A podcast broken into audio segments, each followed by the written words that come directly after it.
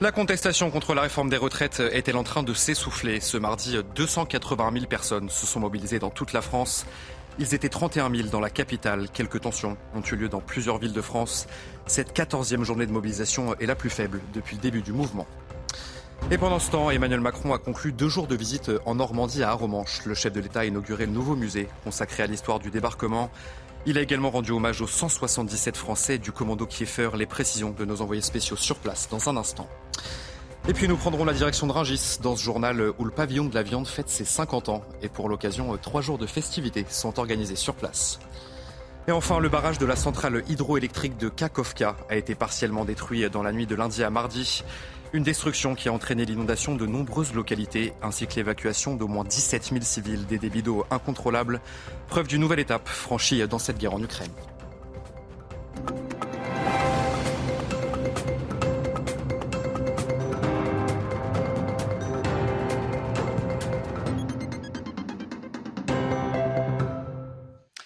Bonsoir à tous, très heureux de vous retrouver sur CNews pour l'édition de la nuit. Une nouvelle manifestation contre la réforme des retraites marquée par des tensions, notamment dans la capitale où 31 000 personnes se sont mobilisées selon la préfecture. C'est la plus faible participation depuis le début du mouvement. L'une de nos équipes sur le terrain a d'ailleurs été prise à partie ce mardi en toute fin de journée par des éléments radicaux qui ont tenté eh d'empêcher nos journalistes de filmer ce qui se passait. Leurs agents de sécurité ont été agressés et la caméra a été cassée sur place.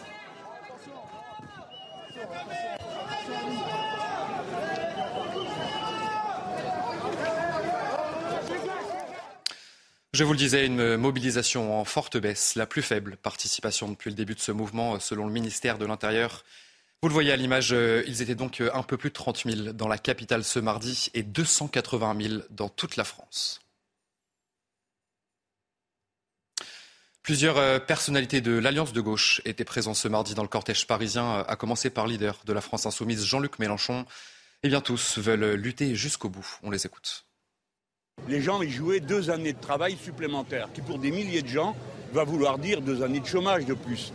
Euh, ça va vouloir dire de l'angoisse, ça va vouloir dire de, euh, de la maladie. Donc ce n'était pas un match, ce n'était pas un jeu, les amis. C'était une, une bataille très forte et c'est pourquoi elle n'est pas finie. Et je vais vous dire, elle ne finira jamais. Tant que cette loi n'est pas en vigueur, elle personne n'a gagné et personne n'a perdu. Et comptez sur notre, notre détermination. Vous voyez là euh, les discours qui s'enchaînent. On est toutes et tous d'accord, on est toutes et tous déterminés et on ne lâchera pas. Il y a une volonté pour l'ensemble des Français ou pour une immense majorité de Français d'en rester à la question des retraites et de considérer que non, ça ne passe pas. Des tensions euh, à Paris donc, mais également à Nantes, où des affrontements ont eu lieu entre manifestants et les forces de l'ordre. Des heurts ont également été constatés euh, dans plusieurs autres villes de France sans débordement majeur. Émilie Gougache, Jean-Michel Decaze et toutes nos équipes mobilisées sur le terrain. Banderoles et drapeaux à la main, ils sont venus rappeler leur opposition à la réforme des retraites, mais aussi leur détermination à aller jusqu'au bout. Comme l'explique Jean-Luc Doucereux, secrétaire adjoint Force ouvrière à Bordeaux. Autour de vous On est déterminés. On veut aller jusqu'au bout du retrait de cette réforme. Et vous savez, euh, il y a quand même euh, 85% des, Français qui sont contre cette réforme. Des manifestants qui dénoncent l'allongement de leur délai d'accès à la retraite. Valérie Biou, responsable locale de la CGT et auxiliaire de vie, ne se voit pas continuer jusqu'au bout. Ah ben oui, oui, moi je devais arrêter dans 6 ans et ben je me prends 2 ans, quoi, 8 ans. 8 ans dans le métier que je fais, c'est les deux dernières années, je ne vais pas pouvoir les faire. À Marseille, la police a comptabilisé 4000 manifestants contre 50 000 pour les organisateurs. Parmi les participants, Leila, employée administrative, ne croit pas vraiment à une poursuite du mouvement, même si elle continue à marcher contre la réforme des retraites. On reste quand même mobilisé, même si on sait qu'au bout du, chemin, euh, ça reste sombre. Si la manifestation s'est déroulée sans heurts à Bordeaux et à Marseille, à Nantes, des tensions ont éclaté entre forces de l'ordre et Black Bloc. Les CRS ont chargé un groupe de manifestants. Des bombes lacrymogènes ont été lancées, laissant place à un écran de fumée. Des heurts ont également été constatés à Lyon, Toulouse ou encore à Rennes. Les leaders syndicaux ont bien sûr participé à cette 14e journée de mobilisation pour Laurent Berger de la CFDT. Ce n'était pas un barreau d'honneur, mais plutôt une façon de peser dans le rapport de force avec le gouvernement. Très clairement, le, ce n'est pas un barreau d'honneur, c'est une, expression supplémentaire du mécontentement et du ressentiment des travailleurs français, euh, enfin en France, vis-à-vis de, cette réforme. C'est clairement aussi, je crois, euh, euh, une façon de peser sur le rapport de force qui, va, qui va continuer de s'opérer à l'égard du gouvernement, du patronat, pour obtenir des augmentations de salaire, pour augmenter des obtenir des améliorations des conditions de travail, des choses qui paraissent un peu sous les radars aujourd'hui, mais qui sont fondamentales. Et un petit peu plus tôt euh, dans la journée, le siège des Jeux Olympiques de Paris a été envahi euh, par des manifestants. Vous le voyez à l'antenne, ils ont pénétré dans les locaux munis de fumigènes. Pas de retrait, pas de JO. On scandait, on scandait ces quelques dizaines de personnes. Et dans ce contexte, euh, la réforme des retraites connaît une semaine décisive. La proposition de loi déposée par le groupe Lyot doit être votée jeudi à l'Assemblée nationale.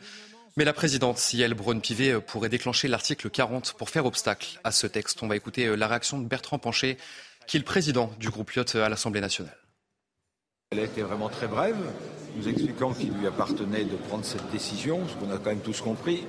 Euh, le président euh, de la commission des finances, Eric Coquerel, d'ailleurs entre parenthèses, heureusement qu'il y a des euh, présidences de commission à l'opposition, euh, s'est interrogé sur la raison pour laquelle il n'était pas questionné, puisque traditionnellement, quand il y a des interrogations sur la recevabilité financière, euh, le président de la commission était, euh, était interrogé. La présidente a répondu que si elle avait des questions et des interrogations, elle l'interrogerait. Donc vous voyez, c'est un, peu le langage de bois, enfin un peu le langage de bois, la langue de bois, pardon.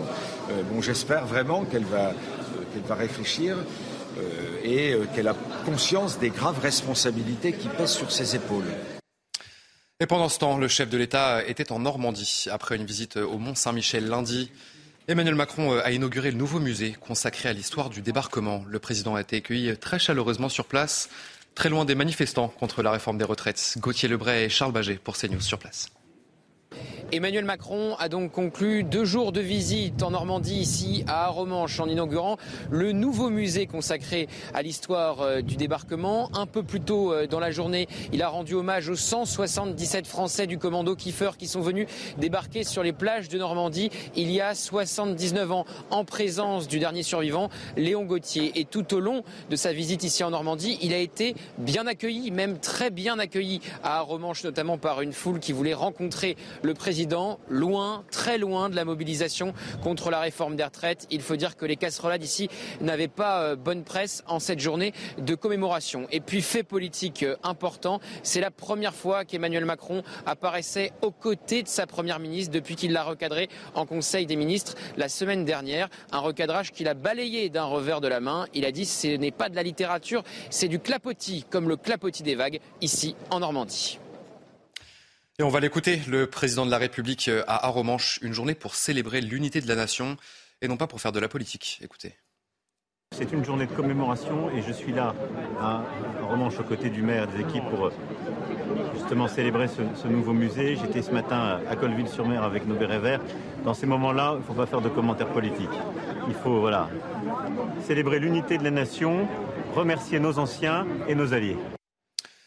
Dans le reste de l'actualité, Édouard Philippe veut renégocier l'accord franco-algérien. L'ancien Premier ministre s'est exprimé dans un entretien accordé à nos confrères de l'Express et il propose de revoir les accords de 1968 qui nous lient avec l'Algérie au profit de l'immigration algérienne en France. Les explications de Florent Tardif du service politique de CNews.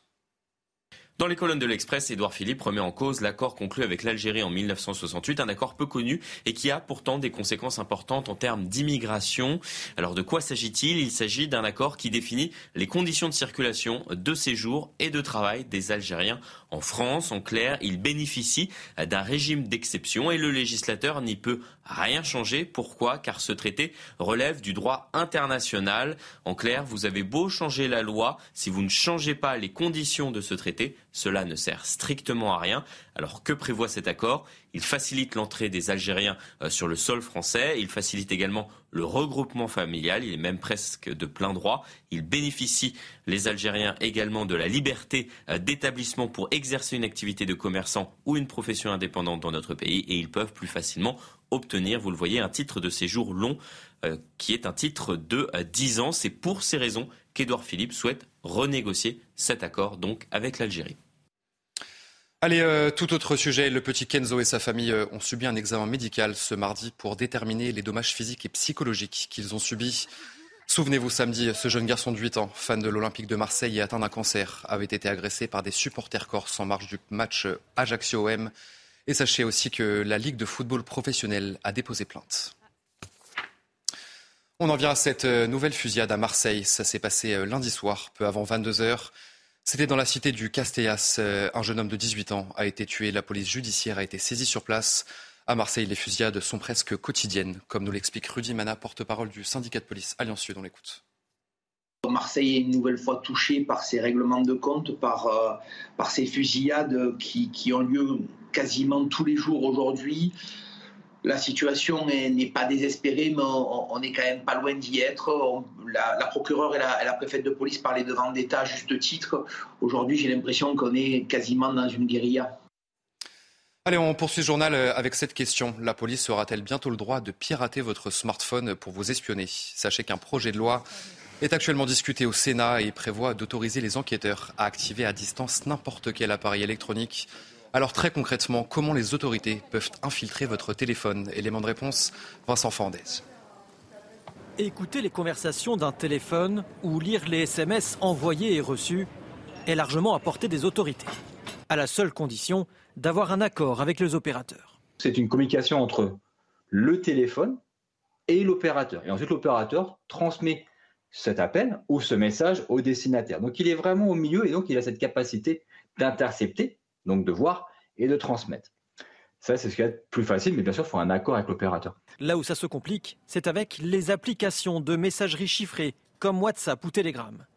Accéder aux données qui y transitent nécessite au préalable d'installer un logiciel malveillant sans que l'utilisateur s'en rende compte. Ça peut être tout simplement lui demandant un clic sur un lien, notamment souvent envoyé par SMS, par WhatsApp, par Telegram.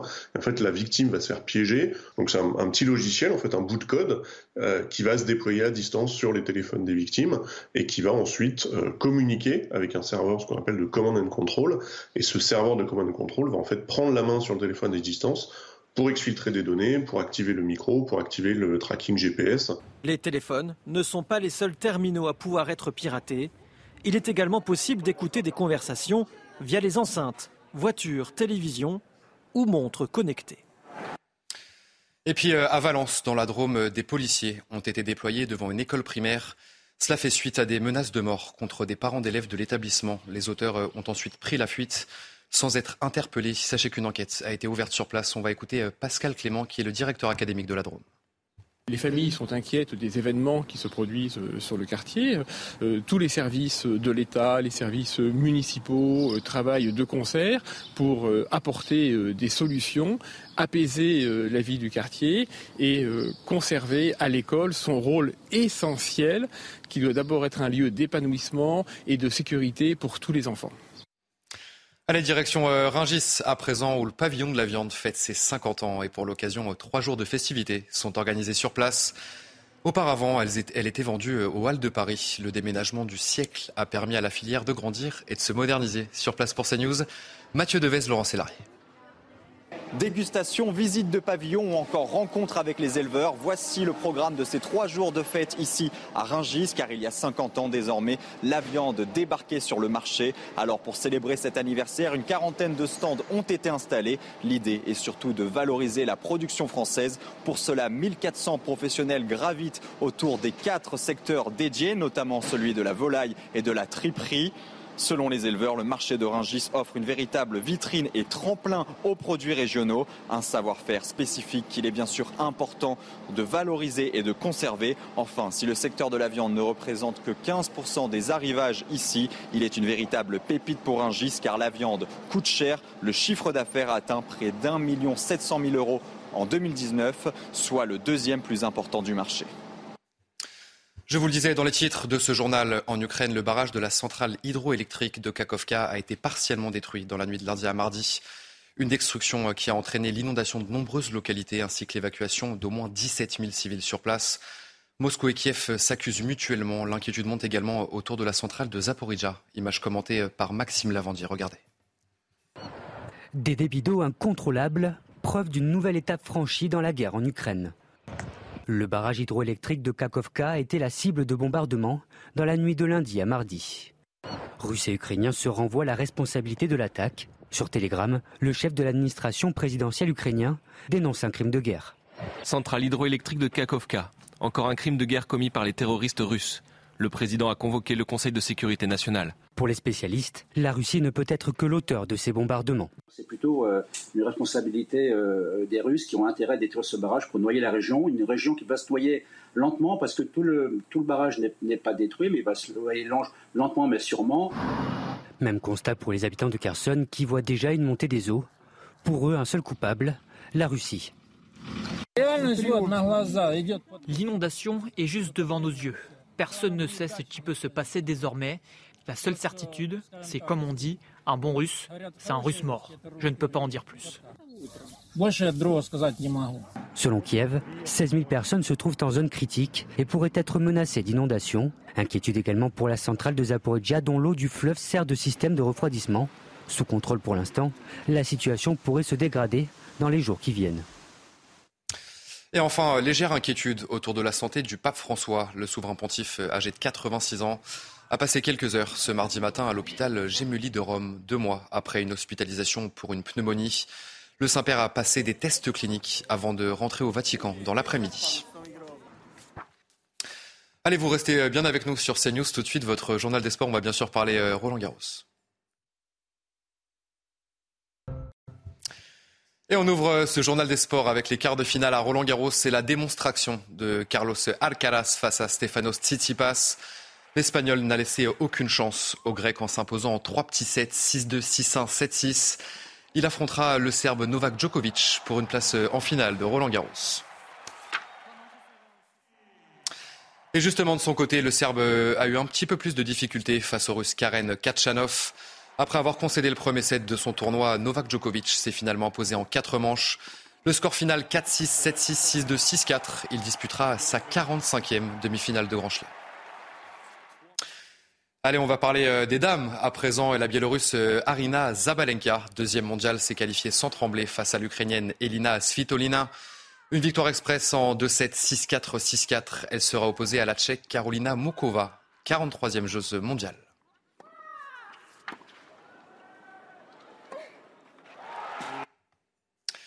Allez, on va parler de football, bien sûr, dans ce journal des sports euh, et la Coupe du Monde féminine en Australie et Nouvelle-Zélande qui débutera le 23 juillet prochain. On connaît le nom des 26 euh, joueuses convoquées par le nouvel entraîneur Hervé Renard. On va voir tout ça avec ce sujet de Benjamin Brito. L'attente a été longue. Amandine Henry. Mais revoilà Amandine Henry. Disparue des radars depuis décembre 2020 en équipe de France, la milieu de terrain fait son grand retour avec les Bleus un choix fort dans la liste d'Hervé Renard. Ça fait partie de, mes premières intentions. On s'est attaché à l'accompagner. La lyonnaise n'est pas la seule à faire son grand retour dans la liste des 26. En attaque, on retrouve la parisienne Kadidiatou Diani, de retour de blessure. Bah, Kadi, elle a repris la course euh, début de semaine dernière, je crois, donc euh, il reste encore euh, un petit peu de temps. Il y a les retours, mais aussi les grandes premières. Dans le groupe des 26, deux nouveaux visages en attaque, la lyonnaise Vicky Béchaud et la madrilène Naomi Feller. La liste définitive des 23 joueuses pour la Coupe du Monde ne sera connue, elle, que le 10 juillet, 13 jours avant l'entrée en lice des Bleus face à la Jamaïque. Et puis ça y est, c'est officiel, Karim Benzema jouera en Arabie Saoudite la saison prochaine. L'ancien madrilène s'est engagé pour trois ans au Al Ittihad, dernier vainqueur du championnat saoudien. Si aucun montant n'a filtré pour le moment, eh bien la somme de 200 millions d'euros pour deux saisons a circulé dans la presse espagnole. Le Ballon d'Or 2022 rejoint dans le pays du golf un autre Ballon d'Or, son coéquipier, son ancien coéquipier, pardon, Cristiano Ronaldo, qui a signé en décembre dernier au Al Nasser. Une officialisation qui fait suite aux adieux plutôt dans la journée de l'international français au Real Madrid. Deuxième meilleur buteur de l'histoire du club avec 354 buts, Benzema a remporté notamment 5 Ligues des Champions et 4 Ligas. Une page se tourne forcément pour Karim Benzema après 14 ans de bons et loyaux services, forcément ému lors de son discours. Ce fut un beau chemin dans ma vie. Eh, J'ai eu la chance de réaliser mon rêve d'enfant. Je n'oublierai jamais le Real Madrid. C'est impossible. C'est le meilleur club de l'histoire. En Ligue 1, c'est euh, terminé pour Christophe Galtier. Le désormais ex-entraîneur du Paris Saint-Germain a pris son départ ce mardi par Luis Campos, le conseiller du club. Christophe Galtier n'effectuera pas sa deuxième année de contrat. Le technicien paye ses échecs en Ligue des Champions ainsi qu'en Coupe de France. Deux noms circulent actuellement pour le remplacer euh, Julian Nagelsmann et Luis Enrique, ancien sélectionneur de l'équipe d'Espagne. Et on continue avec le Paris Saint-Germain, hospitalisé euh, en Espagne depuis le 28 mai après un accident de cheval. Sergio Rico est toujours euh, dans un état très grave. Le gardien remplaçant du PSG va passer de nouveaux examens médicaux. Et selon les médecins, euh, son état montre euh, des signes d'amélioration, mais reste très prudent. Allez, vous restez bien avec nous sur CNews. On se retrouve dans un instant pour un prochain journal. La contestation contre la réforme des retraites était en train de s'essouffler. Ce mardi, 280 000 personnes se sont mobilisées dans toute la France. Ils étaient 31 000 dans la capitale. Quelques tensions ont eu lieu dans plusieurs villes de France. On verra toutes ces images dans un instant dans notre prochaine édition. Je vous souhaite une très belle nuit à toutes et à tous sur CNews. Retrouvez tous nos programmes et plus sur cnews.fr.